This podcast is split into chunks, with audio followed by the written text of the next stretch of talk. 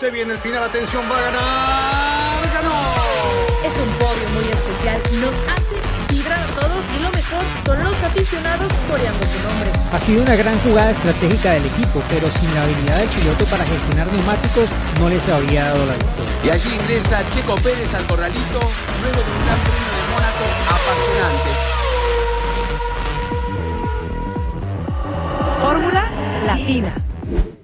Hola, ¿cómo están? Bienvenidos a Fórmula Latina, episodio número 42. Eh, estamos cerca del 44. No, no, lo tendremos a Hamilton en el 44, no. Faltan un par Qué sorpresa, todavía. falta, falta. Bueno, episodio 42. eh, después de Mónaco, un gran premio que todos esperamos a lo largo de cada uno de los calendarios, que no tuvimos el año pasado, pero que bueno, tuvimos en esta oportunidad, con eh, pocas situaciones en pista, ¿no? A lo largo del Gran Premio, pero con cosas que seguramente ha dejado esta carrera para analizar que fueron un montón, porque incluso, bueno, tenemos nuevo puntero del campeonato, nuevo puntero del campeonato de, constructores, pilotos que anduvieron adelante, que por lo general en la primera parte del año no, no lo hacían, y, y, creo que nos va a servir este episodio de Fórmula Latina para que cada uno dé su punto de vista de, de lo que ha vivido ¿no? en este Gran Premio. Así que vamos comenzando entonces con todo, porque tenemos para contar qué pasó y, y, algunas cositas más, responder sus preguntas y, demás. Giselle Sarur, ¿cómo estás? ¿Cómo estás, Cris, Juan, Diego? Qué gusto verlos. Eh, por fin bajó un poquito esa ansiedad de, esperar el Gran Premio de Mónaco, lo hablábamos el, el capítulo pasado, el episodio pasado sobre, pues, si es o no la prueba reina. Al final, en, esta, en este reinado, no, comprobamos que al mejor cazador se le va la liebre, ¿no? Y esas veces en las que Mercedes se equivoca es cuando los otros equipos tienen que estar ahí al punto para tomar esa ventaja y tuvimos por eso un podio también un tanto distinto y colorido.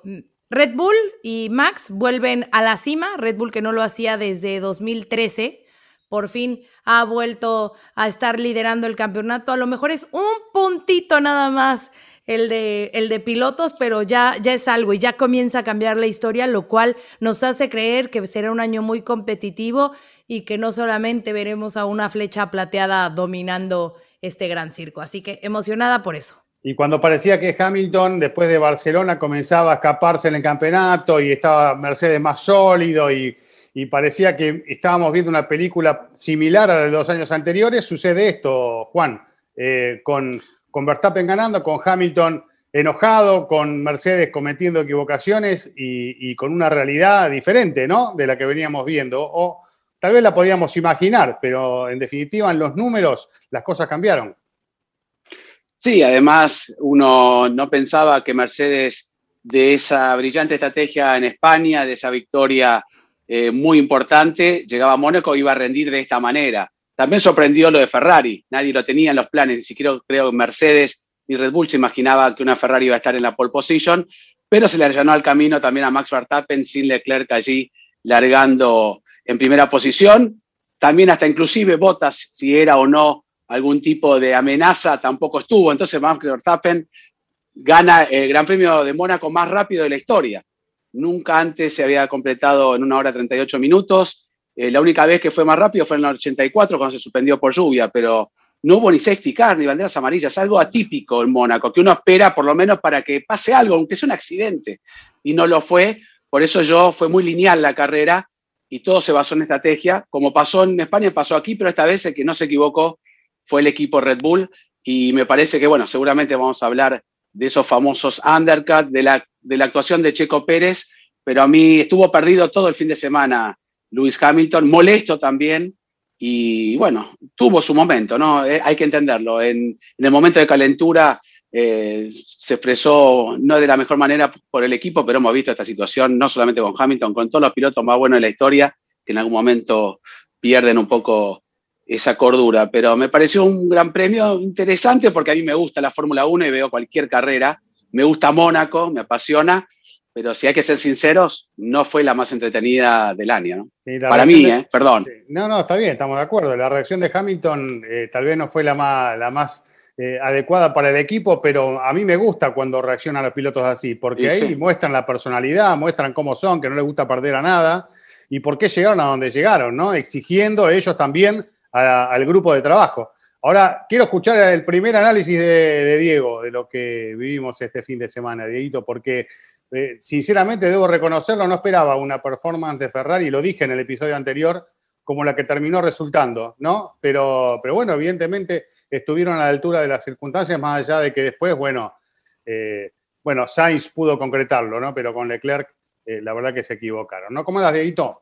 Cris, no tienes que presentarlo como es, Telemejía. Se nos olvida, pero es Telemejía. No, lo ponemos ahí después con gráfica, Telemejía, el señor Telemejía. Arroba Diego F. Mejía slash Telemejía, sí. Eh, bueno, Lo inventé yo, ¿eh? Sí, yo, sí. Los derechos. Hay que cobrar los derechos. Sí. sí. sí, Marca registrada por Juan Fosaroli. Eh, y por Fórmula Latina también. Claro. Eh, ¿Qué tal, chicos? ¿Cómo, cómo, cómo están? Y, y, bueno, aprovechar para agradecerles a todos sus uh, likes, sus suscripciones y recordarles que por favor sigan haciéndolo quien no lo ha hecho porque seguimos viendo, ¿no? Mucha gente que nos ve cada vez más, pero no se representan la misma cantidad de suscripciones al canal porcentualmente y es lo que necesitamos de parte de ustedes su granito de arena. Así que gracias a los que lo han hecho y por favor se los agradecemos a los que lo van a hacer. Mi opinión de eh, la carrera, bueno, es lo de siempre, ¿no? Cuando uno está ante el Gran Premio de Mónaco, uno sabe qué esperar, qué tipo de carrera esperar.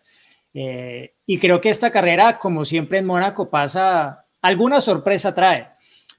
Y la muy buena sorpresa, y creo que lo tocamos eh, la semana pasada y se lo pregunté a cada uno, pero como que nadie al final se quería atrever a, poner a Ferrari más cerca de Mercedes y de Red Bull. Y no solamente estuvieron cerca, consiguieron la pole de la carrera y bien habrían podido ganarla con Charles Leclerc si al final no comete ese error en la sesión de clasificación. Entonces, que Mónaco haya sido la carrera que nos trajo un tercer equipo a la lucha al frente, hombre, bienvenido. Muy bien, Mónaco. Well done. Así como Weldon Baku, bueno, Weldon Mónaco en este caso. Y por otro lado, hombre, ¿cuánto tiempo? Ya lo dijo Giselle. Tuvieron que pasar más de siete años para volver a ver a Red Bull, como dicen en, México, en la cima, o sea, al tope de la tabla de pilotos y de constructores. Y Honda, bueno, desde 1991 que Honda no estaba en cabeza del Campeonato del Mundo de Constructores con, con su equipo, ¿no? Hablando en ese entonces con, con McLaren, ¿no? Y que un equipo diferente a Mercedes no lideraba hasta ambos mundiales no pasaba desde que tuvo ese desafortunado Gran Premio de Alemania Sebastián Vettel en 2018, ¿no? Entonces son muchas cosas que pasaron en esta carrera y que rompieron con tendencias, con rachas que llevaban mucho tiempo. Y pasó porque fue Mónaco. No creo que hubiese pasado en otro circuito. Entonces, creo que hay que agradecerle a Mónaco lo bueno que nos ha traído ya sabemos que Mónaco no va a ser la carrera que nos va a dar la carrera más dinámica, con más cambios de posiciones. Ya pues hay una cantidad de teorías diferentes en torno a cómo hay que modificar el circuito de Mónaco, pero Mónaco es Mónaco. Mónaco es historia, Mónaco es único, Mónaco trae sorpresas y nos ha traído esas, pienso yo, gratas sorpresas para esta edición de 2021.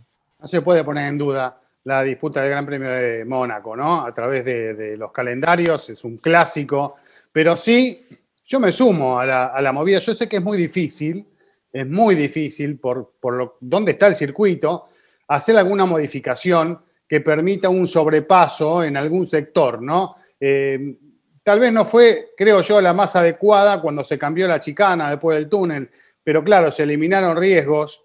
Eh, ahora no sé por dónde buscar. Habrá que, allí hay mucho dinero, evidentemente la Fórmula 1 también puede llegar a conseguir como para que algo se pueda llegar a generar con, medidas de seguridad y lograr algún sector que le dé ese condimento que le falta, porque simplemente lo que le está faltando a Mónaco es un lugar donde concretamente pueda haber algún sobrepaso. Hoy, como están las cosas, por el tamaño de los autos y por todas estas cuestiones que nosotros venimos hablando ya desde hace tiempo, eh, es muy difícil lograrlo, ¿no? Eh, y, no sé si con, con esta configuración de circuito exactamente igual lo vamos a poder sostener a través del tiempo. Pero creo que es una discusión que hay que, hay que tomar seriamente y si bien se está evaluando desde hace mucho tiempo, seguramente, no han encontrado la solución. ¿Ustedes le ven alguna solución a poder mejorar un poco, buscar un sector que facilite el sobrepaso en el Gran Premio de Mónaco sin terminar de, digamos, sosteniendo o manteniendo lo que es el circuito actual, ¿no? Hubo en redes sociales, no, sé si lo vieron, que Lucas Di Grassi hizo como un dibujito como de los lugares que deberían cambiar y estaba por ahí como en la rascaz, como alargando más como esa curva y subiendo para entrar de nuevo a la, a la recta principal. No sé, yo no soy ingeniera, no sé qué tanto pueda servir o no, pero bueno, por lo menos están haciendo propuestas. Ahora, lo que yo entiendo de Mónaco es que es justo lo que hablábamos la vez pasada. No es tanto la carrera como tal, sino todo lo que, lo que va desenvolviendo, que es justo de lo que estamos hablando hoy, de todos estos resultados, como lo dijo Diego. Si no hubiera sido Mónaco, esto no estuviera pasando. Entonces, eso es Mónaco, es sacar eh, esas conversaciones como alternas a lo que pasa en pista. Sí, aparte hay una realidad. Se puede modificar dos o tres sectores como mucho que no sería el atractivo de Mónaco, porque la dificultad es en, adelantar, porque no hay espacio. Físicamente tenés que romper las ciudades. Ya para modificar los boxes hubo una, inversión muy grande y ganarle un poco de terreno a, lo que es el, puerto, pero sacarle, es la, sacarle la esencia también. Eh, lo que pasa que va un poco a lo que bien, bien mencionaba Diego, mencionaba vos, Cris, los autos son muy grandes, muy largos, lo más grande de toda la historia, entonces inclusive se hace difícil, pero no nos olvidamos que en los 90 tampoco era fácil de pasar. Mansell no lo podía pasar a, a Senna, Bernoldi no lo pudo pasar a Coulthard durante 20, o sea, esa dificultad va a existir siempre. Pero tal vez al ser los autos más grandes los espacios se reducen y ahí está el problema. Eh, yo pondría aspersores de, lluvia en el túnel, que llueva muy fuerte en el túnel, cuando salen ahí frenan, patinan y se van todos, no sé, pero déjenlo como está. Ojalá que con los cambios reglamentarios el, próximo año, tal vez los autos siendo un poco más pequeños, con, una diferencia aerodinámica, puede haber una solución, pero tocar Mónaco ya, ya no tiene sentido. Me parece a mí, ¿no? No, hay una solución para que pasen los autos, no sé, eh, en vez de ser que sea curva la recta principal, que sea recta y que sea más larga y no tenés lugar, ¿dónde vas a ir? A la iglesia a rezar. ¿Usted encontró la fórmula, ingeniero, o no? Que, abran el casino, que lo dividan y que pasen los coches por en medio. No, mira, eh, a ver, viéndolo eh, seriamente, por mucho que cambies Mónaco, va a seguir siendo Mónaco. Más ancha la pista no va a poder ser, ¿sí? Exacto. es que ya es lo ancha que puede ser. Mm. Entonces vas a poder hacer un par de retoques, pero esos retoques no te van a dar para que la carrera se vuelva otra, para que se vuelva Monza, para que se vuelva Bakú. Va a pasar, punto. O sea, no, Mónaco es Mónaco y por más de que lo modifiques, no, no va a perder su esencia. La otra alternativa es simplemente reemplazarla en el calendario, pero pues ya hemos hablado aquí desde la semana pasada que, el valor de Mónaco es, es la historia que trae, ¿no? Y la Fórmula 1 está preocupada por mantener un balance entre las carreras nuevas, mercados nuevos, eh, circuitos nuevos y obviamente la tradición de la Fórmula 1 la tradición de Mónaco, la tradición de Silverstone, la tradición de Monza, que son escenarios que sí se pueden adaptar con el tiempo porque están en un espacio abierto que da para modificaciones mucho más eh, fuertes y de base. Pero Mónaco no. ¿Qué se podría hacer? Bueno, me lo preguntaban eh, en estos QA que hago yo los domingos en mis redes sociales y me decían, bueno, pero no se puede, por ejemplo, quitar la chicán, la nube la, la de la salida del túnel. Yo pensándolo, bueno, dije, ok, bueno, sí, vas a ganar más velocidad y, vas a tener que frenar más fuerte para Tabac. El problema es que donde te pases, te matas, porque no hay escapatoria. No hay físicamente espacio para hacer una escapatoria. Por eso un poco la propuesta que hacía Lucas Di Grassi, que es también una propuesta, digamos, lo más seria, y es eh, la chicán moverla más cerca de Tabac para que haya más velocidad de aproximación a la frenada sea una zona más plana, porque una de las complicaciones que tiene adelantar a la salida del túnel es que esa zona es en descenso y es un poco en curva a la derecha, entonces hacer una frenada fuerte ahí no es nada fácil, o sea, hay doble dificultad en esa, en esa que es el punto, digamos, lo ideal de adelantamiento junto a Sandebot, que Sandebot se presta un poco menos, diría yo, pero esa podría ser una modificación, pero no creo que sea, digámoslo, la receta mágica para que de repente empiecen a aparecer los adelantamientos. La otra que yo pensaba, y es un poco aquí pensamiento lateral y pensando en otras categorías, es hacer un Joker Lap en Mónaco, que mm. no ha existido en la Fórmula 1, pero que se ha hecho en otras categorías, que lo hace, por ejemplo, el, el eh, World Rally Cross. Y, acá lo hizo el Super TC 2000 ¿Y, también. ¿y en dónde la hace la Joker? Y la hago, claro, mira, eh, es basado en la sugerencia de Lucas Di Grassi, que él pintó lo que mencionaba Ah, Giselle de Rascás, tienes una curva mucho más redondeada en Rascás, eliminas Anthony Noyes y haces esa Rascás más redonda y amplías la recta porque efectivamente estás acelerando más temprano. Te ganas algunos metros y algo más de velocidad, pero lo que ha- harías con el Joker Lab es que tienes que usar el Joker Lab una o dos veces durante la carrera, obligatorio. Claro. Porque es Mónaco, porque es una carrera especial, porque quieres generar una dinámica diferente. Sigue siendo el Gran Premio de Mónaco, solo que le metiste un Joker Lap y tienes que hacerlo dos veces por carrera. Así como en la Fórmula E funcionó lo del Attack Mode para tener una carrera tan dinámica, pero pues es porque había Attack Mode. Sin Attack Mode probablemente la carrera habría sido muy parecida a la de Fórmula 1. Entonces, sería eso. Tienes que pasar por allí dos veces y el resto de la carrera sí por Anthony Noyes. ¿Podrías sé, explicar, sí, no sé, Diego, pero bien sale- qué es un, un Joker Lap para que los que no se sepan alarga que es la como vuelta. una... Se alarga la vuelta. Como un se alarga atajo, la o vuelta. la- como o la o cortás. una Sí, exacto.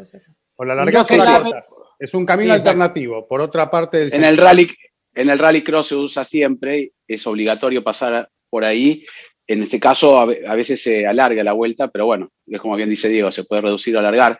Y hablando en, en broma, pero podría ser una, una solución, es, es un principado multimillonario.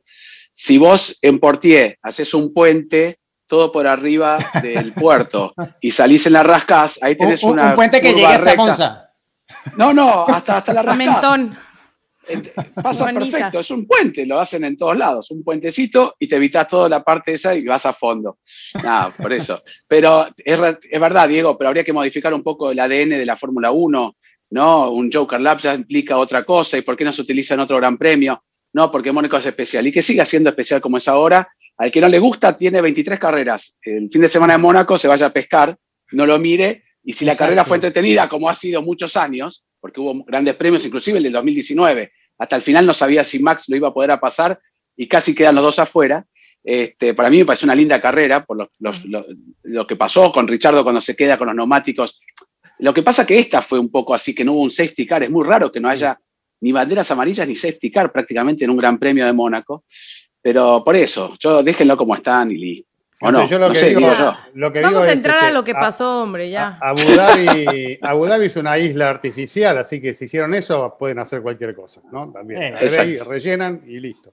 Pero bueno, eh, se- será un tema que vamos a repetir todos los años y vamos a hablar de lo mismo eh, seguramente. Y cuando vaya bien la carrera, nos dedicaremos a eso y nada más. Pero antes de seguir, chicos, eh, jugamos a- seguimos jugando con Grid Rival, ¿no? Y aquí tenemos los resultados del Me fue equipo muy bien. Hombre. de, de todos menos uno.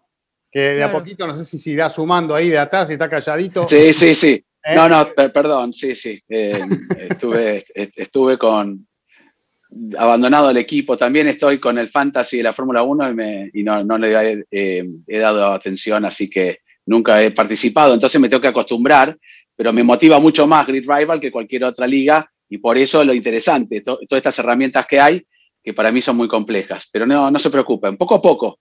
Todavía el año pasado 17 grandes premios hubo, ¿no? Y fue un campeonato entero. Estamos por disputarse 18. Es como que si no- ni siquiera hubiera empezado el gran premio del año pasado. Así que Claro. yo, yo me puedo repuntar. Hay Es mucho claro, para como sumar. decir, uy, toda la gente de Red Bull, puntero del campeonato, por un punto. Faltan 18 grandes premios, muchachos. O sea, tranquilo, hay que estar contentos, pero. eh, Bueno, eh, se han sumado, somos más de 4.000 lejos, ¿no? Ya en la Liga Fórmula Latina. wow, así que sí, sí, buenísimo. Eh, Diego Mejía de, de este grupo es el que está mejor posicionado, como desde el comienzo.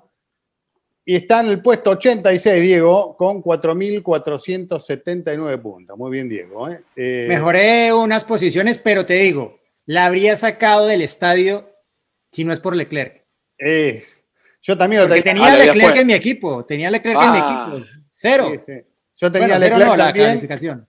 Tenía Leclerc también, pero a mí me fue bastante peor que a vos, ¿eh? porque volví para atrás, estaba a 383 creo y caía al 440 ahora, ¿eh? con 4.178 puntos totales. ¿sí? Giselle avanzó un montón, fue la que más avanzó y la que más puntos sumó de todos nosotros. Así que puesto 554 para Giselle, que se viene para adelante. Eh, con 4.084 puntos totales. Así que bueno, eh, y el, el, que está ganando hasta el momento la Liga Fórmula Latina, no sé si es mi amigo Harold, porque se llama Harold F1. ¿eh? No es mi amigo, ¿no? No, no, no, no. Tu amigo Harold está. ¿quién, el conocido, el conocido de, Giselle. Mañana, un conocido con el que vivo, pero este, mañana voy a, voy a agarrar su teléfono para ver en dónde está y que no nos mienta, que no nos engañe. Está su poderío, que si muchas alas, que si no sé qué, vas a ver. Ahora Harold ya viene F1 con 4.800. Hace tiempo, ¿no? Hace tiempo está Desde la carrera pasada, sí, Harold está ahí y tiene 4.800 puntos y su equipo vale 121.5 millones. que lo contrate la Fórmula 1, si llega a ganar el campeonato, que lo contrate. Sí, sí, Exactamente. Gracias a Grid Rival, gracias a Grid Rival consiguió un trabajo en la Fórmula 1 ¿eh? y todo gracias a, gracias a Fórmula Latina. O sea, increíble. Bueno, un pase permanente. Tengo un invitado especial. ¿A quién? ¿Quién? ¿Ahora? Sí. ¿Quién? Los presento. ¿Lo reconocen? Ah, la tuerca de Toro Rosso. Muy bien. hablamos, de, la ¿hablamos de, la tuerca? De, botas. La tuerca vamos, de vamos botas. con lo de la tuerca, porque es uno Ay, de los pobre, que está, pobre, está generando más repercusión en, la, en las redes. Eh, sí. preguntando a todos qué pasó. Y, y, cuando uno se pone a leer, eh, le cuesta creer que el equipo se haya tenido que llevar el auto con la rueda puesta para, para sacarlo en la fábrica. Eh, es una cosa insólita, ¿no? Porque uno dice, bueno, no, abandonan la carrera, pero después, bueno, quitan la rueda y listo. Pero tengan que, tomar esa decisión, uno se da cuenta de la magnitud que tuvo el problema, ¿no? Y cómo no, no, había manera de quitarla, la tuerca esa. Sí, porque, bueno, al final, esta no es exactamente, esta es una tuerca que como alcanzan tal vez a leer ahí, dice... Pero es delantera esa. Es, eh, sí, claro, dice eh, sí, Escudería Toro Rosso, septiembre de 2015. Es un trofeo de un concurso que hicieron con la prensa en un Media Day eh, que lo gané con eh, Mark Struck, eh, hoy en día productor de Muy bien, la Fórmula 1 para, para, España. Un abrazo grande para él. Esto fue en un lago cerca de Monza, remando, los dos. Eh, no, no sabía que se me daba tan bien, pero ambos éramos ligeros y supimos nadar más. ¿Qué no se te da, que no se te da bien? Había viento a favor, tendría un viento a favor. Ah. Había viento a favor y los flacos nos ayudó ambos. Oye, sí, eran los más ligeros del equipo, sin duda, ¿eh? sin duda, sin duda. Eh, y bueno, pero igual es una tuerca muy parecida. Ven que aquí es donde al final entran un poco. Eh, la pistola. A mover la pistola como si fuera una araña, así entra aquí adentro y la potencia mueve en uno de los dos sentidos. Esta tuerca que realmente pesa más la base que la propia tuerca, que es, o sea, súper ligera, un poco más pesada que una lata de Bueno, eh, eh, esa es de magnesio, una, una, una aleación compuesta por magnesio forjado. por lo menos eran así hasta. No sé si esta es de ahora. Tiene pinta más de aluminio, diría yo. Pero, parece, pero es, magnesio. Es, magnesio, ya de hace varios años utiliza la Fórmula 1, es miles de años. Depende del equipo, depende del equipo, ¿no? Porque igual claro, sí, sí, los componentes son libres, son libres. Pero hablando, hablando de esta específicamente, bueno, es que no sé si lo alcancen a ver en la cámara, pero ahí se ve cómo eh, se, se ve pelado el uso, ¿no?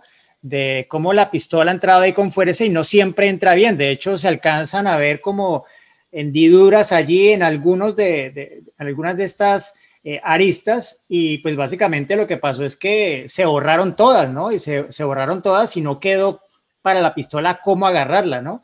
Eh, estuve revisando algunos videos de, Mercedes que ya habían hecho en el pasado en torno a este tema de las pistolas, eh, las tuercas, etcétera, y ellos tienen un sistema que, digámoslo, tiene... Mm, una serie de seguros que hacen que la tarea al final, obviamente va a depender de una persona, pero que se le quite a esa persona la mayor cantidad de tareas posibles para que tenga solo que pensar en acertar, espichar claro. y espichar, y que sea toda su, tarea. Y espichar es apretar, ¿eh? porque en Argentina espichar no se dice. Exacto, apretar. la, presionar el, gatillo, el gatillo el gatillo, El gatillo. el gatillo de la pistola. Y bueno, aquí obviamente todo el mundo le ha caído con todo al, al mecánico de, del equipo que decía James Allison, Valtteri. es uno de los mejores de, que ellos tienen por su récord, porque nunca falla, porque es uno de los más rápidos, pero desafortunadamente esta vez pasó.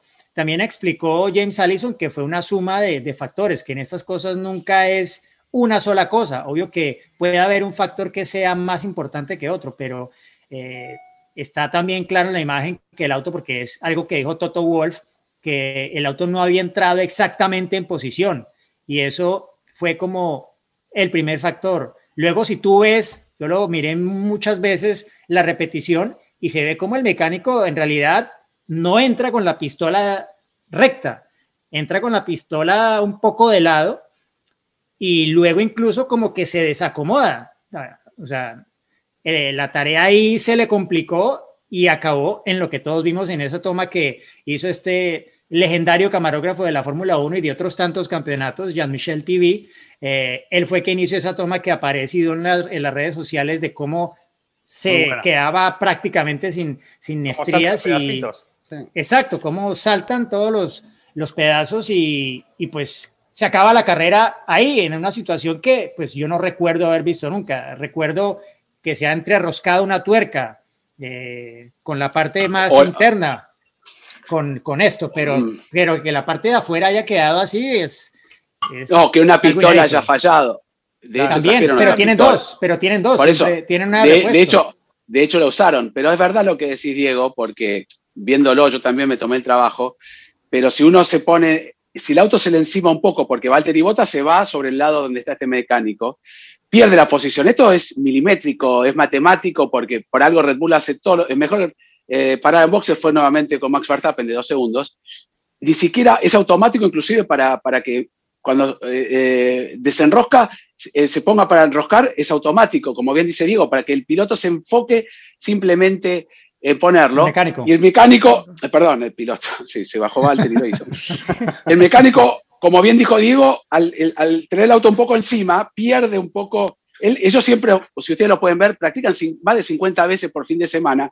Pueden ver que siempre hacen este movimiento. Nunca eh, lo hacen de otra manera porque están clavados. Se puede pasar un poco, pero no encimarse, porque el encimarse te evita recorrido. Entonces el tipo, al tener un recorrido, aunque sea mínimo, un poquito menor, para mí ahí fue donde se sorprendió y, y, y pasó algo, como bien dijo Diego, imposible que pase. De hecho, estas roscas, como bien mostraba Diego, son más grandes inclusive que las traseras, por, por el buje, este soplador que han tenido y demás. Las traseras siempre han sido más o menos estándar en, tamaño, pero los diseños los hace cada, lo hemos recorrido los boxes, ¿no, Diego? Cada equipo tiene un diseño de rosca distinto. Muchos utilizan la misma pistola porque lo hace un proveedor solo, pero otros equipos desarrollan sus propias pistolas. Uno va caminando por los boxes sin tratar de pisarlas y las ve, vos lo viste, Giselle, son todas distintas. A mí me gusta sacarle fotos siempre a las pistolas. Es algo muy complejo, pero que le suceda y justamente a Valtteri. Ahora que Toto Wolff diga fue responsabilidad del piloto también es un poco eh, sí. Bueno, o sea, no, no lo dijo directamente, pero, pero lo dejó. Que tuvo un porcentaje, que tuvo un sí. porcentaje. Sí, lo, mencionó, pero lo mencionó. Ocupó, Yo creo que es dentro como... del comentario lo, lo, lo, que hizo Botas. Sí. Es un conjunto de factores, porque es algo, como lo decías, Juan, es milimétrico. Tuve la oportunidad en 2016 o 17, 17. Williams era en ese momento el, que mejor paradas en pizza hacía. Y tuve la oportunidad de practicar con ellos en una tarde cómo eran las paradas de pits, ¿no? Entonces, eh, cada uno obviamente tiene su posición, tiene su rol, tiene la exactitud, o sea, así como relojito, cada uno tiene su paso y, y están súper entrenados, son atletas, o sea, de verdad. Y e incluso eh, hay una parte eh, que te pones como un, o sea, como con el guante, como un, vamos a decirlo así, como un letrerito que indica justo en qué posición se tiene, tiene que detener la llanta para que quede también alineado con el mecánico que va a meter la, la pistola, ¿no? Es como con un, hasta con un foquito. O sea, todo es cosita de nada, o sea, mili, mili, mili, mili, mili, mili, mili, mili, milímetros, así. ¿Cómo te Entonces, fue? Yo, claro, récord. Es más, tenían creo que el récord. Tengo el de... teléfono de Toto, lo estoy marcando. Que reemplace ese mecánico por Giselle. Ya, claro, claro, claro. Es más, les voy a enseñar luego las fotos. No me quiero meter al, al anecdotario, ya después les contaré esa historia. Yo cómo te mando mis fotos. pero es, o sea, es un trabajo de conjunto y si uno falla, es como en cadena, fallan todos. Entonces, si en este caso Valtteri por algo no se puso bien, entonces, pues es muévete tú, muévete yo, me muevo. Entonces, pues obviamente es algo que es tan rápido que tiene que ser eh, perfecto. Y la perfección. Pues, igualmente acá hay una falla de material, hay un problema, eh, porque eso puede pasar y, muchas veces, todas las carreras pasa que no paran. Ah, son fierros. Eh, son fierros y, no tienen palabra, ¿no? Claro, están. Los fierros no tienen palabra. Claro, y también pudo haber sido que estaba dañada. Sí, terminamos hablando de algo que no es realmente lo que pasó. Acá lo que pasó que falló el material o, un problema, porque muchas veces uno puede yo creo que todo, o sea, a lo mejor estaba, estaba mal, un poco dañada la tuerca y, y, Valtteri entró mal y se conjuntó todo. ¡Orden! No ¡Orden! no nos pongamos aquí a especular porque la verdad es que ninguno de los cuatro lo sabe. Entonces, no digamos que tal vez eso, tal vez lo otro, no. O sea, ya Toto Wolf, dijimos aquí lo que él dijo, lo que dijo James Allison y creo que por ahora nos quedamos con eso porque ellos cuando salga nuestro podcast ya habrán sacado su debrief semanal y ahí contarán con todos los detalles exactamente qué fue lo que pasó. Mm. Lo único que sí voy a decir es que vamos a borrar esta parte. Ah, ¿verdad? si bien si bien Walter y Botas em, no colocó el auto exactamente en las marcas, pues no ha sucedido muchas veces. Hicieron. A ver, en la misma carrera, la tercera mejor parada en boxes fue de Lance Stroll. Y tú ves si Stroll está en la misma situación de botas. El auto está un poco corrido a la derecha. Y fue la tercera parada más rápida del Gran Premio de Mónaco. Entonces, tampoco se puede decir que, como lo decía antes, es que fue culpa de botas. No, es una suma de factores y al final, pues es lo que ha resultado en que se acabe de forma inédita la carrera para Valtteri Bottas en una situación que no le había pasado a Mercedes y que, como todo lo que pasa en Mercedes, pasa una vez, pero no dos. Claro. Bien. Ahora, ah, yo, recibí el llamado de Toto recién, por lo de Giselle, me contestó, viste que agarré el teléfono. Y me dijo, no se preocupen porque nunca se van a enterar lo que pasó. Eh, ah, lo mismo sucedió con Ferrari. La caja, el semieje. Mm. o sea, no nos vamos a enterar nunca más. Eh, Oye, antes de, entrar a Ferrari, ¿puedo hacer una pausa para decir que de verdad que yo me sigo poniendo de pie con, con los gestos de, de Charles Leclerc? O sea, lo hemos comentado antes, cuando fue a, Checo a pedirle disculpas, cuando no sé qué, ahora se acerca a, Carlos a felicitarlo en el podio. O sea, es, es increíble, o sea, de verdad que son poquísimos pilotos que tienen esa humildad, esa educación. Así que Grandioso Charles. Y yo creo que por eso le va a ir muy bien en, todo lo que haga y va a ser campeón ese muchachito. Sí, es para destacarlo de Charles, sin lugar a dudas. Carleto. Tiene, tienen en Ferrari dos pilotos con mucha clase, digo Exacto, yo. Clase, como personas, eh, tanto Charles como, como Carlos. Carlos. Bien, volviendo, Pero bueno, a ver, ¿qué onda? ¿Qué vamos pasó? a meternos en el tema Ferrari, porque eh, hablamos de, de esa pole, ¿no? Que finalmente no pudo reflejarse en la grilla de partida del día domingo. Pero Habría sido Paul si, si, no tenía ese accidente, porque había varios, entre ellos Verstappen, que venían ahí en su vuelta y que se quejaron a partir de la bandera roja, vieron las, cámaras a bordo y las redes sociales, como empiezan todos a gritar, a quejarse de que se, se les escapaba esa oportunidad de mejorar el tiempo. Ah, que, que lo hizo a propósito, que lo hizo a propósito, esa es otra teoría Imagínate nada más, imagínate nada más, van a perder un gran premio por un... seamos serios. por Dios. Max, Max, venía una décima arriba eh, del tiempo de Leclerc en la curva 8, le faltaban todavía nueve curvas más, eh, perdón, siete curvas más, podría haber cometido un error también, o sea, eso no lo vamos a saber nunca. Valtteri Bottas también venía... Es más, Carlos Sainz venía en una muy, vuelta, muy buena vuelta y si se escuchan las onboards de cómo se enoja, bueno, Max no paró de decir malas palabras durante 15 minutos cuando estaba por el túnel, y también lo hizo Botas, se enojó. Eh, Sainz decía, esto no puede ser, es, como es imposible, como, como, inclusive hasta por lo que dice Sainz pensando que, que fue de alguna manera, entre comillas, a propósito, pero la gente es mal pensada, lo primero que pensó. Ahora es cierto, eh, le pega muy fuerte, ¿no? Dobla mucho ahí, pero venía él sabía que venía abajo en el tiempo de su mejor vuelta. Eh, sería muy tonto tratar de simular un accidente y la consecuencia sea que rompió la caja. Hay que explicarle a la gente que, cualquier golpe en el tren trasero, en un formulario, lo vemos en cada fin de semana que se producen incidentes de este tipo, Lo más, pasó a Che con Baku. Claro, pero lo más lógico es que reemplacen la caja de cambios ante este tipo de golpes. Y eso pero, son cinco puestos y un montón de problemas. Hacer una cosa adrede de este tipo. Además, que estamos en un momento de la Fórmula 1, porque no estamos en la época donde llovía el dinero y todos hacían lo que querían, no importaba. Eh, o teníamos un, un automuleto y listo, de último usamos el otro. Eh, estamos en una época donde se cuidan los gastos, se cuidan los presupuestos, y romper un auto es un montón de dinero, ¿no? También. Entonces, pensar que esto fue adrede me parece una locura total, ¿no? No, Cris, o sea, yo creo que no, hay que ni siquiera entrar en ese tema porque no vale la pena. Yo, yo entraría más en el tema de el error de Ferrari al no haber cambiado la caja. Claro. Ese, porque ese realmente es el tema. O sea, ya el error de Leclerc estaba cometido, la pole muy comprometida, y me extrañó es que Matías Binotto públicamente haya dicho que no iban a asumir riesgos y al final acabaron asumiéndolos. Claro, luego dicen que es que van a modificar sus procesos para que esto no les vuelva a pasar, porque en definitiva, claro, el accidente sí fue el motivo por el cual tuvieron esa falla que marcó el final de la carrera de Leclerc, incluso antes de que empezara. Y yo tengo la lista, porque la FIA publica un documento el domingo eh, por la mañana con todas las modificaciones que se han hecho en cada auto dentro del régimen de parque cerrado. Y en el listado de partes hay 1, 2, 3, 4, 5, 6, 7, 8, 9, 10 elementos que se cambiaron en el auto de Leclerc, pero no aparece por ningún lado, obviamente, nada del lado izquierdo. Todo es right high side front, corner assembly, right, high side rear corner assembly, o sea, las suspensiones y las suspensiones de adelante y de atrás del lado derecho.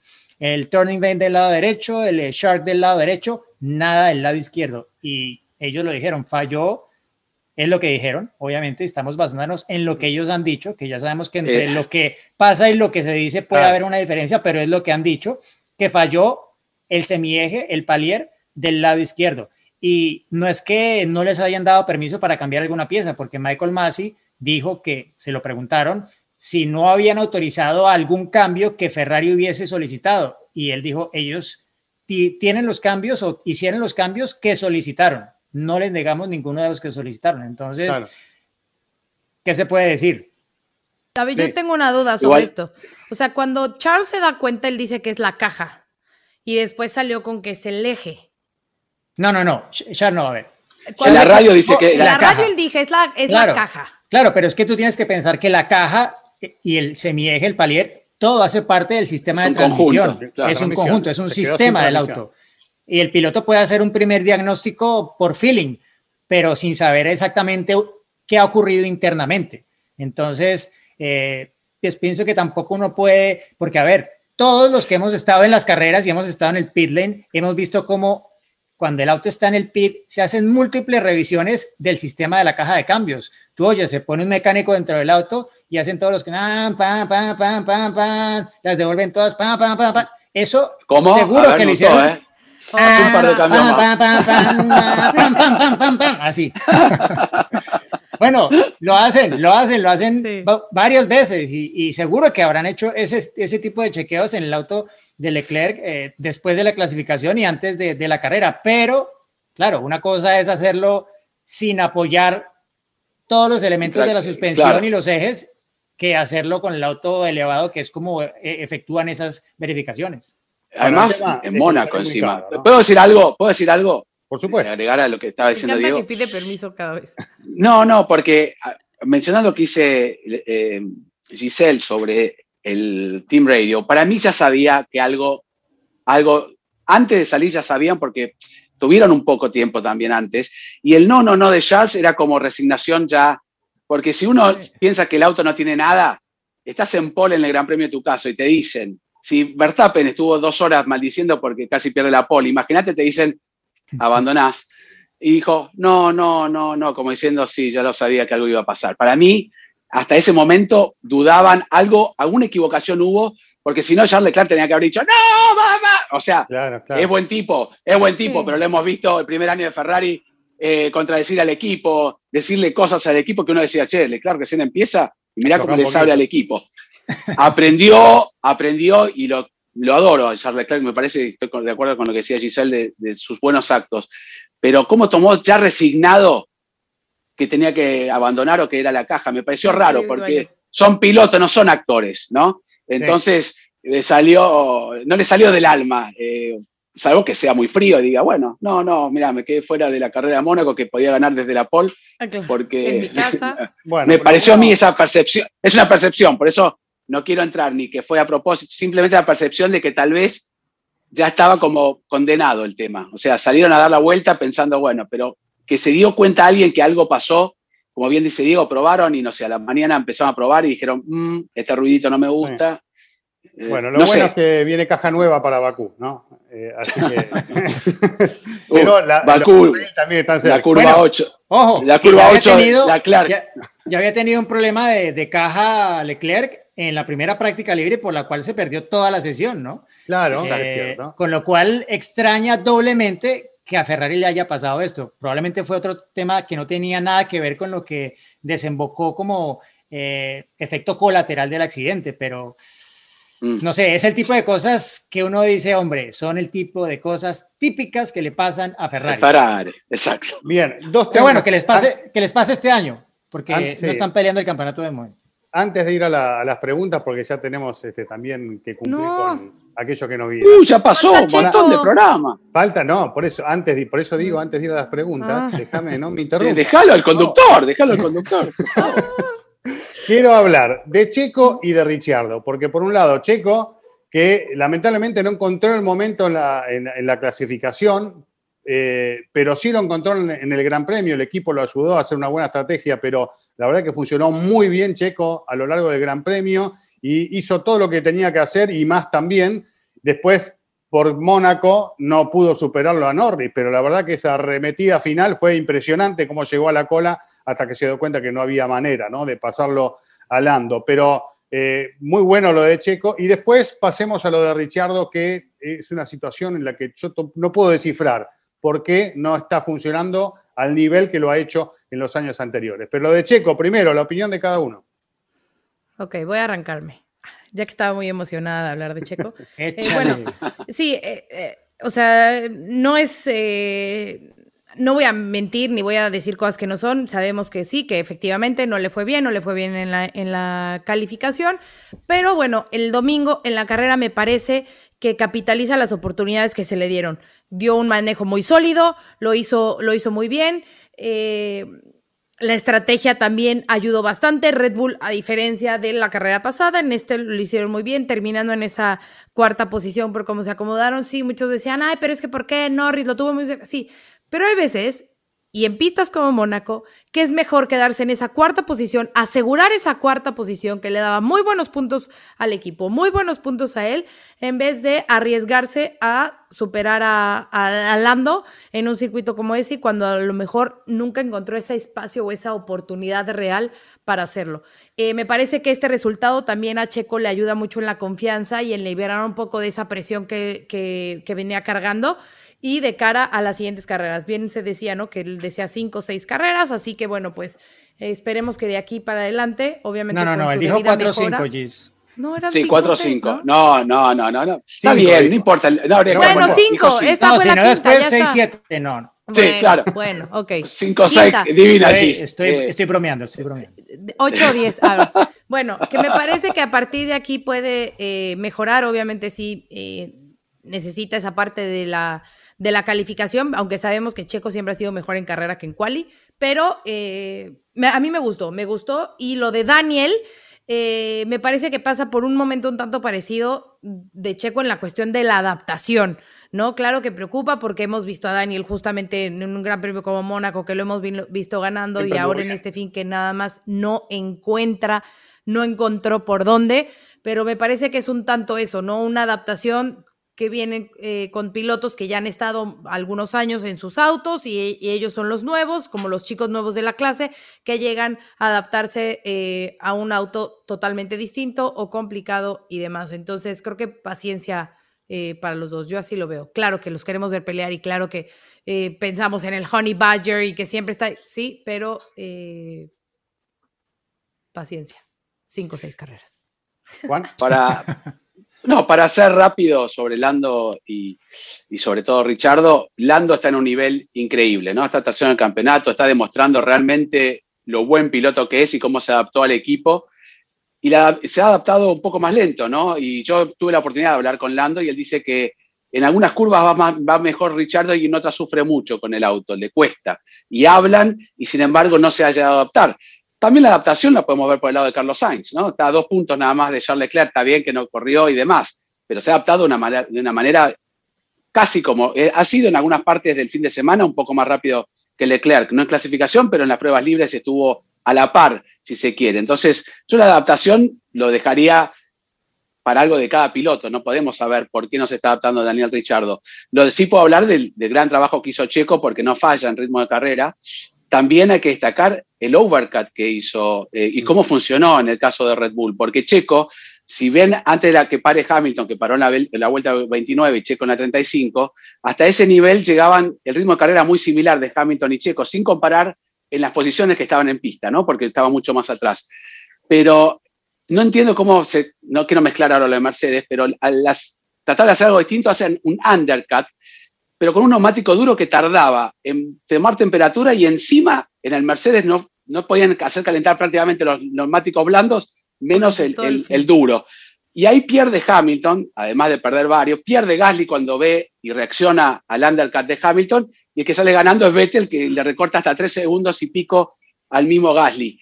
Y ahí Red Bull toma una muy buena decisión, mantenerlo a Checo en pista porque tenía neumáticos suaves, con un buen ritmo, comparado con nosotros que tenían los neumáticos duros, que costaban hacer entrar en, temperatura. Entonces le salió todo, no solamente saltó a tres autos Checo, ¿no? En, en ese overcut. Por eso digo, siempre hablamos del undercut, que es muy efectivo. En Mónaco no fue efectivo. Y es extraño que Mercedes haya interpretado más. De hecho, ¿se acuerdan la radio Hamilton diciendo yo tenía para mucho más? Cuando pregunta dónde está Checo, le dicen que está adelante, yo soy el piloto, y ahí ya no es una cuestión de que Hamilton no tenía ritmo o no. Estaba detrás de Gasly, no podés hacer. Ahí en Mónaco el ritmo de carrera no existe si te pones atrás de un auto. Es, es inútil. Eh, mirá, Checo, giraba un segundo y pico más rápido que Lando y cuando llegó a la cola no le iba a pasar. Eh, eh, pasó con Richardo, ¿cuándo ganó? En el 2018, ¿te acuerdas que tenía un problema de merma de potencia? Merma de potencia. tenía el con 100 caballos menos el tipo ganó la carrera igual.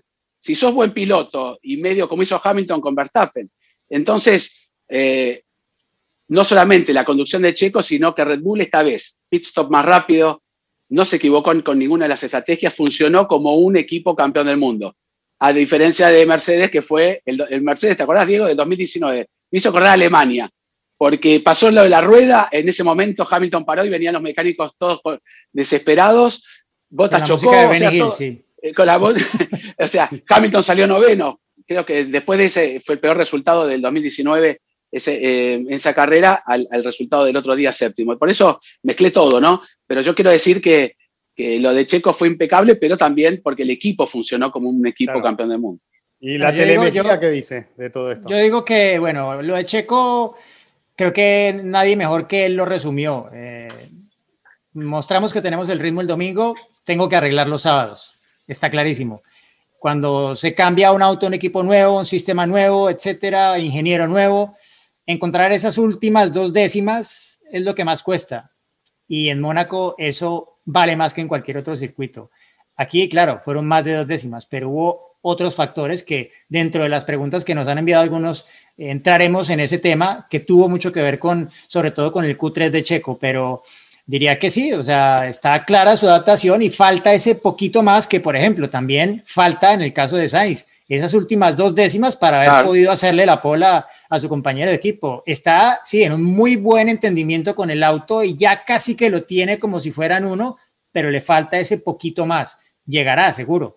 Em, y en el caso de, de Mercedes, pues creo que el problema que tuvieron principalmente fue, bueno, hacer funcionar los neumáticos. Probaron diferentes puestas a punto entre la tercera, a ver, es que la tercera práctica libre fue con más de 10 grados menos en pista que lo que habían tenido el jueves en las dos eh, primeras sesiones, cuando Hamilton parecía bastante tranquilo y Bottas estaba no muy contento con el auto. Bajó la temperatura y es que se perdieron completamente. O sea, la tercera práctica libre es ¿qué pasa con Mercedes?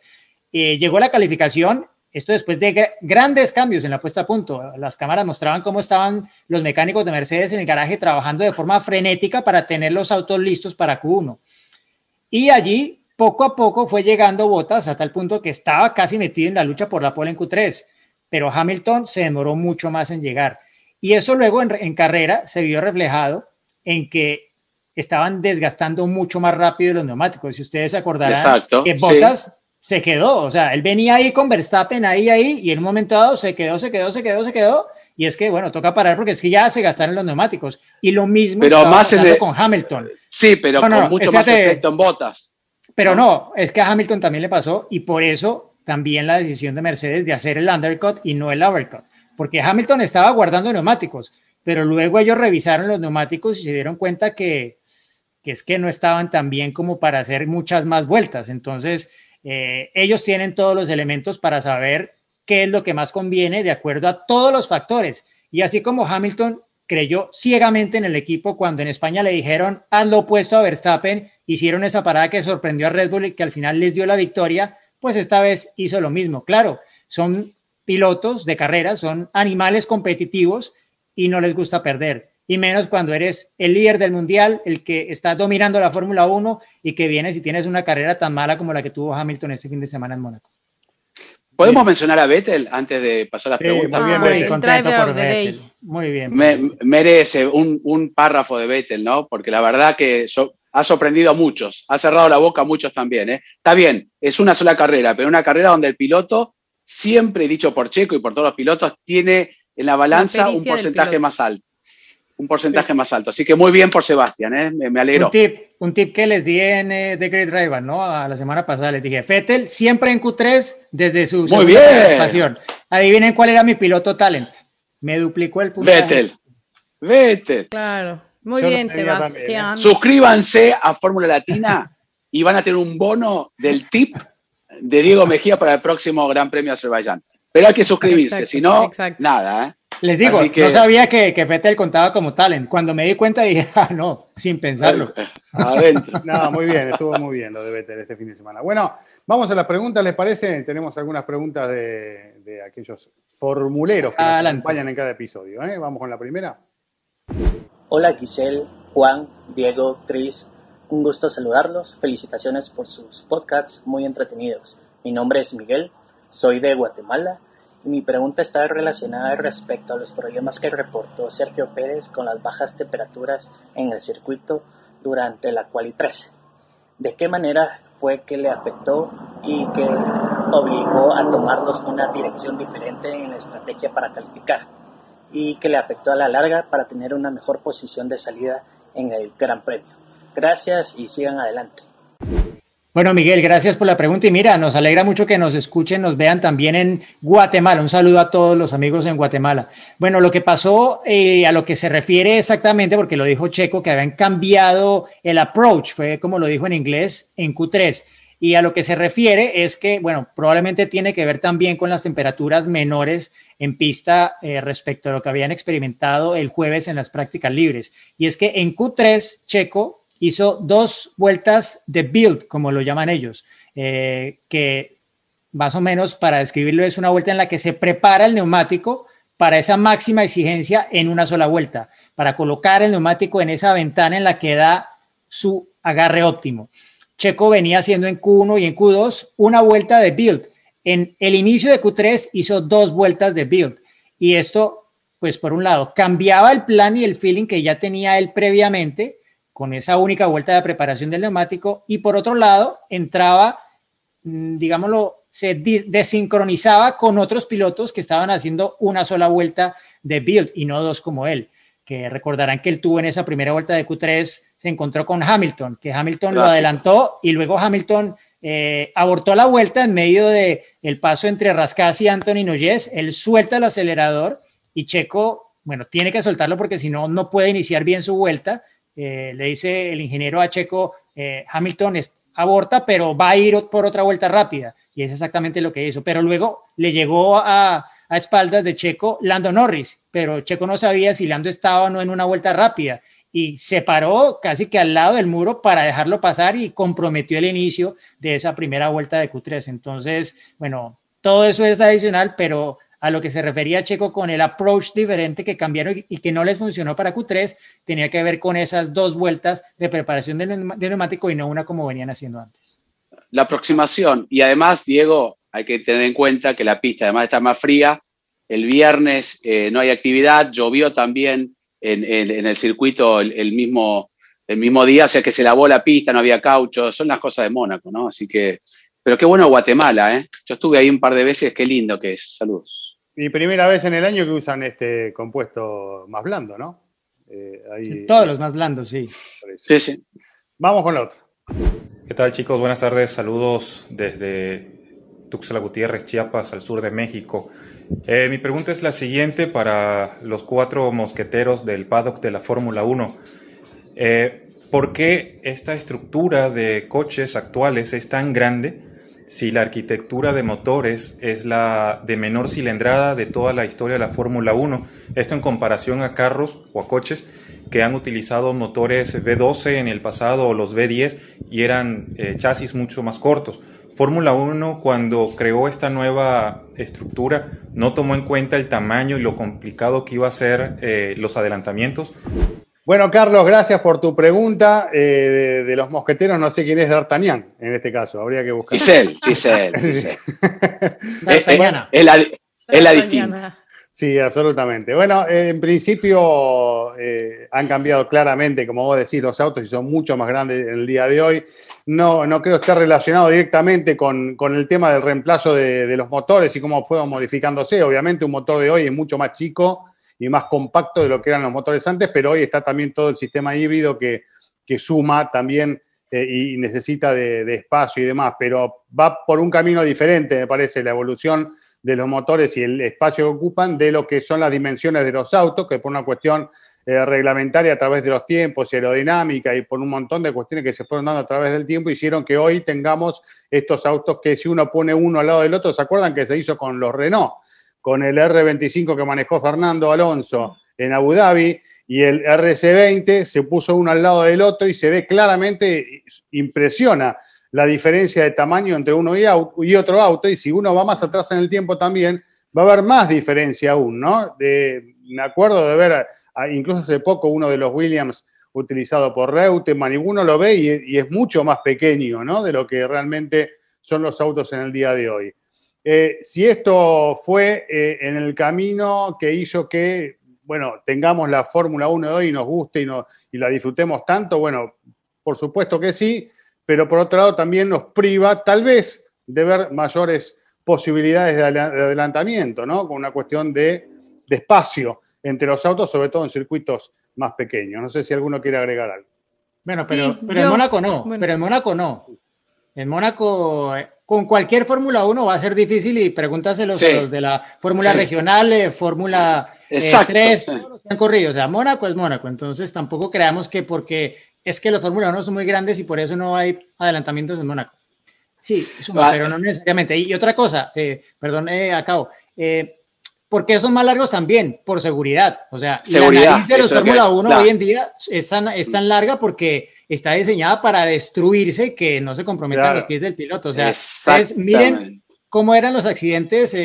1982, ese Gran Premio de Mónaco que nadie quería ganar. O sea, el que se colocaba primero, ¡pum!, chocaba el accidente de Prost que va camino a la victoria con el Renault, ¿cómo se pega? O sea, uno dice, es que, hombre, bueno, se bajó y se tenía un tobillo lesionado o algo así, se veía en las tomas algo que se había pegado en las piernas. Bueno, gracias a la seguridad y a todo eso, además que es largo el auto hoy en día, pues el piloto va más seguro. Lo mismo en la parte trasera y a eso súmale la aerodinámica, porque no solamente es el área frontal, sino también con el tiempo se fueron dando cuenta los hombres de la aerodinámica que un auto con mayor distancia entre ejes tenía mayor superficie aerodinámica y se podía también generar más carga aerodinámica, más downforce. Entonces, son igual que muchas cosas en la Fórmula 1, una suma de factores. Pero igual, yo diría, por otro lado, hacen incluso más desafiante pilotar un auto de estos en Mónaco respecto a hace dos décadas. Sí, para doblarlo tienen que hacer más curvos los autos, pero se ve cuando hacen el crash test, eh, la prueba de, accidentes antes de cada temporada, como desaparece el alerón, pero llega a este monocoque, que como bien decía Diego, protege totalmente esa célula de supervivencia de, que, protege al piloto, que lo salvó a Grosjean, ¿no? De, tener inclusive lesiones más importantes. Este, cómo se destruye todo, pero después queda intacta, ¿no? Salvo algún incidente lateral que, bueno, hemos visto en la Fórmula 2 lo que pasó con, Juan Manuel Correa en las piernas, pero si no, siempre queda intacto. Yo me acuerdo en el Gran Premio México cuando corrían los autos eh, antiguos, la Fórmula 1 antigua, de ver el Lotus 78, uno no, no tiene registro, y el cable de acelerador sale por afuera. Y, el pie estaba delante, en el cono del, del, delantero. o sea, eh, chocabas con el auto adelante y lo primero que hacían eran romperte las, piernas. Es algo, este. si es que sea más largo, exactamente. viene el cable del lado derecho del acelerador saliendo por afuera, algo totalmente. Así que en pos de seguridad, qué suerte que son más grandes también los autos, ¿no? Gis, nos tenías que, perdón, nos ibas a decir algo. Sí, no, no se preocupen. Ni quería. No, no, no, no, la verdad muy interesante. Al cabo que ni quería. Sí, al cabo que ni quería. toma aire para hablar y nos metemos nosotros. Hace, sí, sí, sí. Y nos metemos nosotros. Sí, sí, a ver, bueno, para ahora la... dos para uno, como los tres mosqueteros. ¡D'Artagnan! Claro.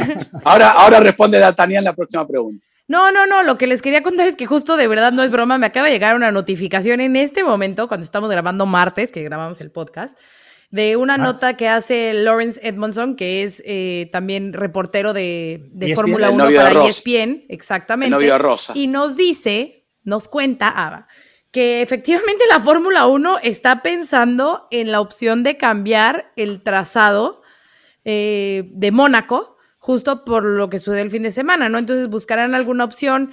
Eh, hay palabras de Ross Brown que dice que, bueno, no es la primera vez que han pensado en esto, pero que nadie ha venido con una eh, pues como una solución verdadera, ¿no? Entonces, que sí, que lo piensan, que tienen eh, herramientas de simulación y que están viendo con varias personas, ingenieros y demás al respecto, que lo están viendo, pero que, bueno, pues al final existe esa posibilidad. Así que... La de Diego. Eh, hay que decir a Ross Brown que, que escuche Fórmula Latina, todo lo que ya comentamos, a lo mejor alguna de nuestras ideas, ¿no? ¿Y si sale la del puente? ¿Y si sale la del puente? ¡Nos hacemos millonarios! Imagínate, Fórmula Latina TV. Ya. Para mí, para mí, para mí no se escucharon.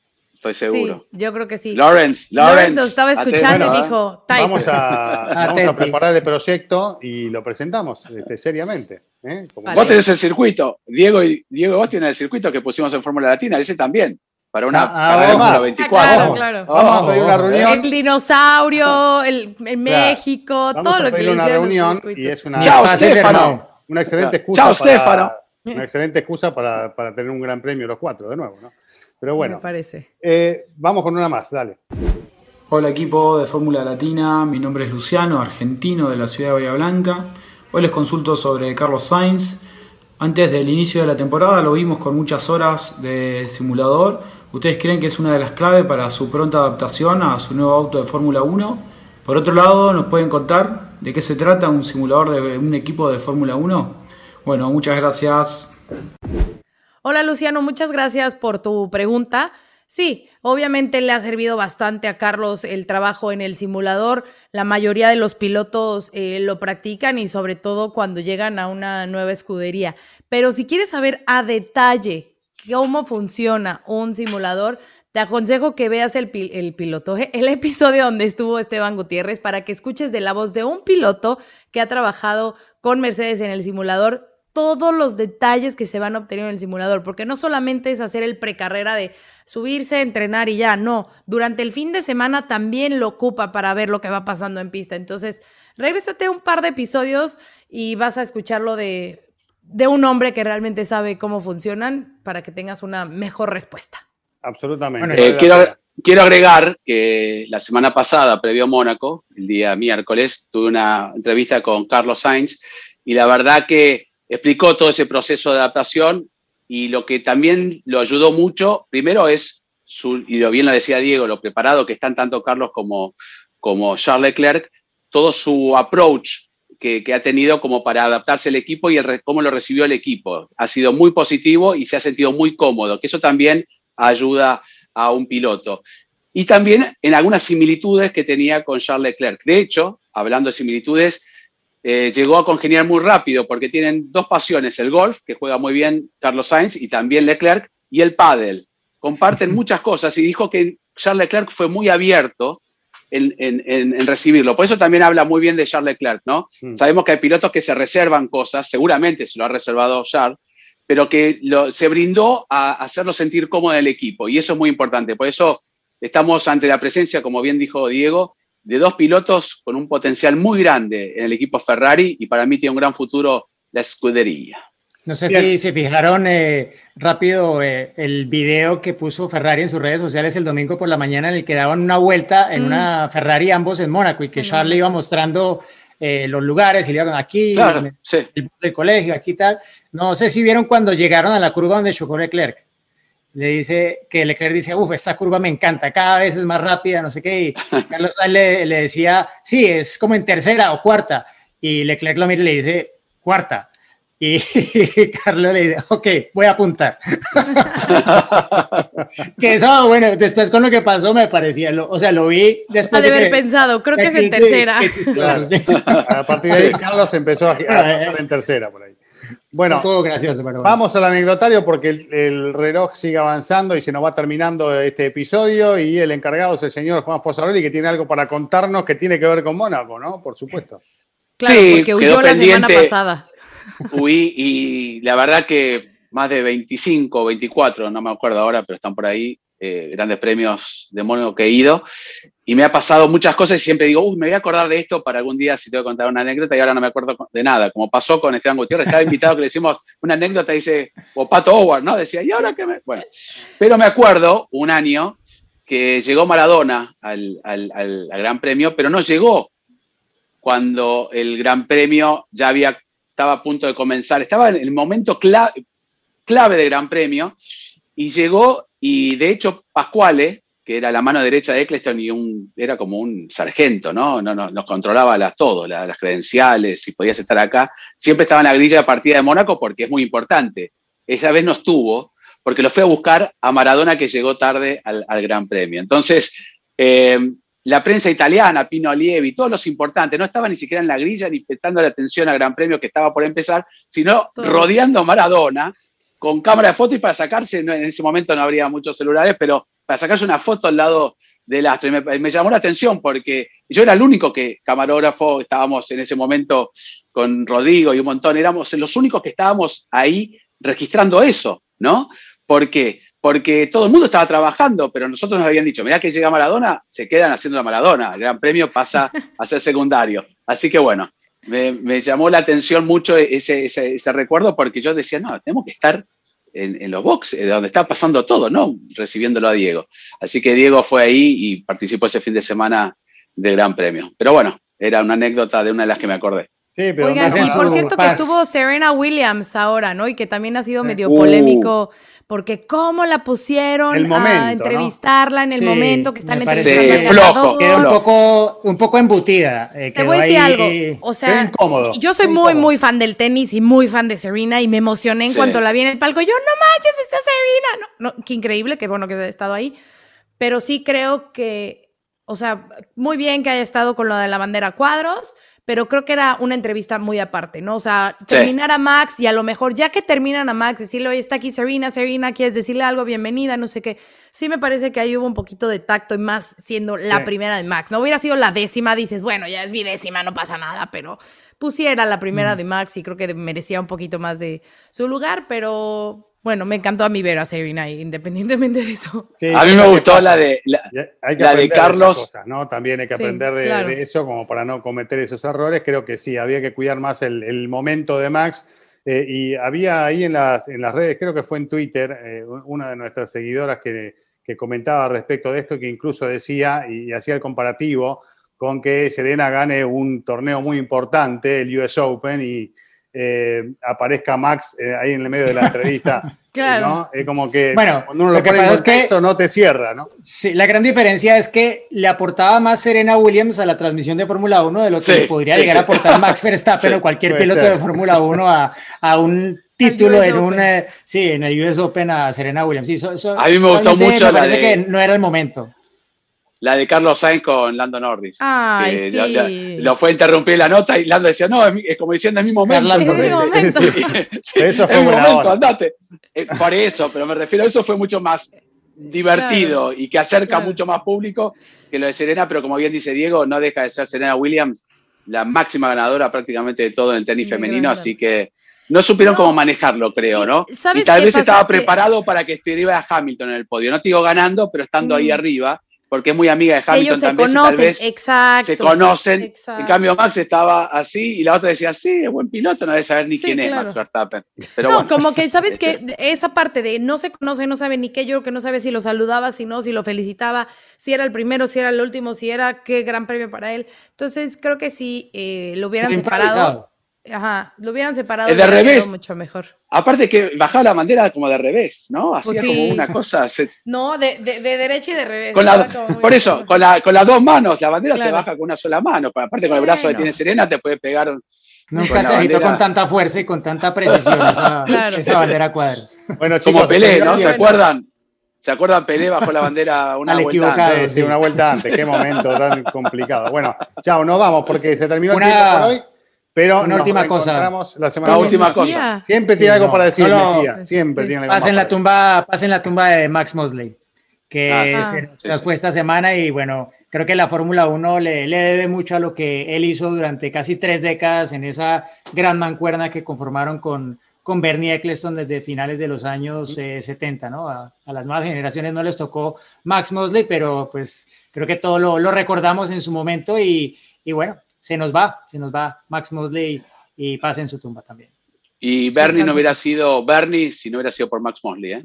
Así que eso también hay que agradecer a todos que tenemos esta Fórmula 1 actual gracias a uno de los pilares que fue casualmente el británico. Ahora sí, eh, nos vemos en la próxima. Chao. Like y suscríbanse. Ahora. Pará, pará, pará, pará, pará, pará. No, se acabó. Pará, pará, pará, pará, pará, pará, pará. Una más. Al final, atención, va a ganar.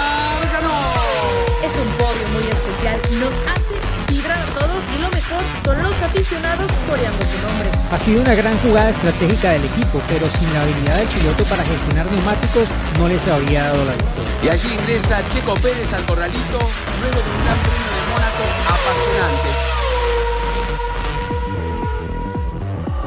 Fórmula Latina. Política y otros datos. Segunda temporada. Desaceleración del crecimiento. Tripular la nave del INE. Proceso electoral 2024. Política y otros datos. Escucha un episodio nuevo cada jueves en tu plataforma de podcast preferida. Un podcast de expansión.